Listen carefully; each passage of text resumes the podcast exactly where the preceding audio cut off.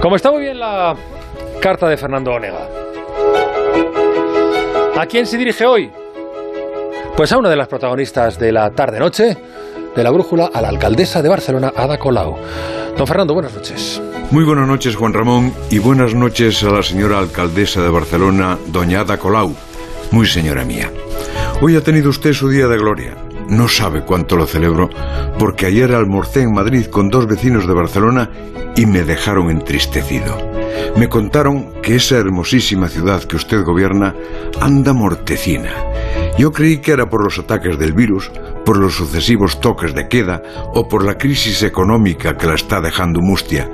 Pero me dijeron que no solo era eso, señora Colau, que era culpa de la gestión municipal.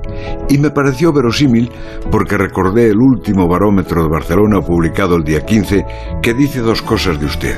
Una, que suspenden el aprecio ciudadano por cuarta vez consecutiva y la más inquietante para quienes valoramos su fuerte liderazgo, que Ada Colau, soñada como solución, es el segundo problema de la ciudad.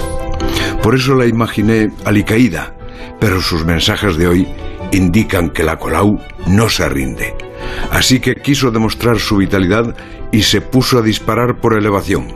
Que la gente anda crítica y descontenta con su gestión municipal. Paparruchas. ¿Qué haría Sánchez en su lugar? Sacar la memoria histórica. ¿Qué hace la lideresa Colau? Tirar de fondo de armario y colocarse un tapabocas con la bandera republicana. No viene a cuento, pero hace que las cámaras se vuelvan hacia usted. Y ahí está, triunfadora, en las webs del viernes noche. Ya no se habla de gestión municipal. Y el hecho valiente fue su corte de mangas o la peineta al Tribunal Supremo. Ese tribunal le ordenó colocar la foto del rey en el salón de plenos como mandan las leyes y la colocó. La peineta está en el cómo, una foto pequeña, tamaño postal he leído, y en una pared lateral, que la presidencia, aunque sea simbólica, no se la quita a usted un Borbón. Toma supremo, que diría el Macario de José Luis Moreno. Celebro, Ada, su arrojo y su imaginación que tantos vecinos quisieran en el gobierno de la ciudad.